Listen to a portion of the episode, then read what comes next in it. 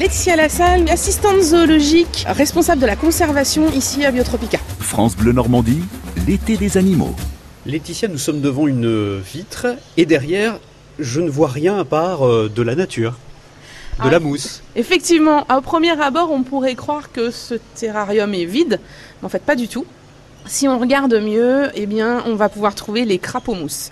Alors, les crapauds ils ont cette particularité de ressembler vraiment à du lichen, à de la mousse d'arbre.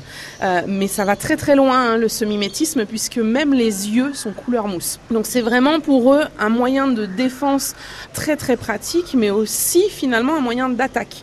Dans le sens où, défense, ils vont passer inaperçus. Donc, les prédateurs ne vont pas les voir et moyens d'attaque parce que bien de la même façon, les insectes dont ils vont se nourrir, ils vont passer à côté sans se rendre compte qu'il y a un crapaud et donc le crapaud va pouvoir les attraper très facilement.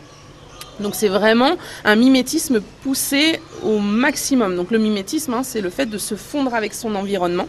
Euh, donc c'est vraiment les as du camouflage, hein, nos crapauds mousses.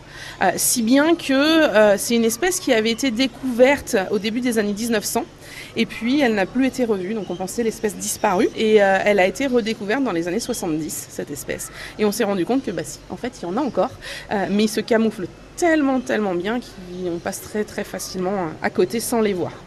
Alors cette espèce, nous à Biotropica, euh, nous la reproduisons. Donc alors on ne produit pas dans le terrarium que vous avez devant les yeux. On a euh, une chambre nuptiale pour nos petits crapauds mousses. Alors cette chambre nuptiale, c'est une chambre de pluie en fait, euh, puisqu'on s'est aperçu que pour qu'il y ait reproduction, eh il faut qu'il y ait de la pluie avant la reproduction pour avoir les accouplements. Donc on a reconstruit en fait un terrarium avec un système de, de brumisation, de pluie, pour permettre d'arroser à intervalles réguliers pour favoriser cette reproduction. Alors est-ce qu'ils chantent? Ils vont faire un petit peu de bruit, la femelle fait un petit peu de bruit, mais très très peu, contrairement à beaucoup de nos crapauds par exemple, ou beaucoup d'autres grenouilles. Eux sont quand même assez discrets, mais c'est le but aussi hein, finalement, parce que quand on passe inaperçu, si on fait beaucoup de bruit à côté, bah là on passe beaucoup moins inaperçu. Alors c'est vrai que quand on les regarde, on a vraiment l'impression que la texture en fait de, de leur peau est la même que la mousse qu'on voit là sur les rochers et sur le bois. Effectivement, la, la texture paraît la même, alors après ça reste de la peau de crapaud, de la peau de grenouille, mais c'est vrai que physiquement, c'est vraiment à s'y méprendre. Là, par exemple, euh, devant nous, moi j'en ai compté déjà au moins 7. Je ne sais pas si vous avez réussi à en trouver autant, je suis pas sûre. non, j'en ai vu deux.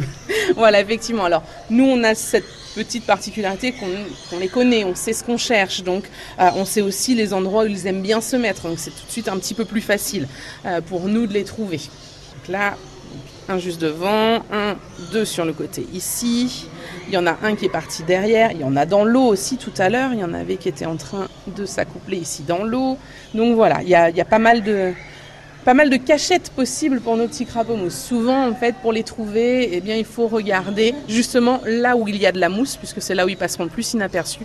Et donc, très souvent, on va les voir collés à la paroi du terrarium.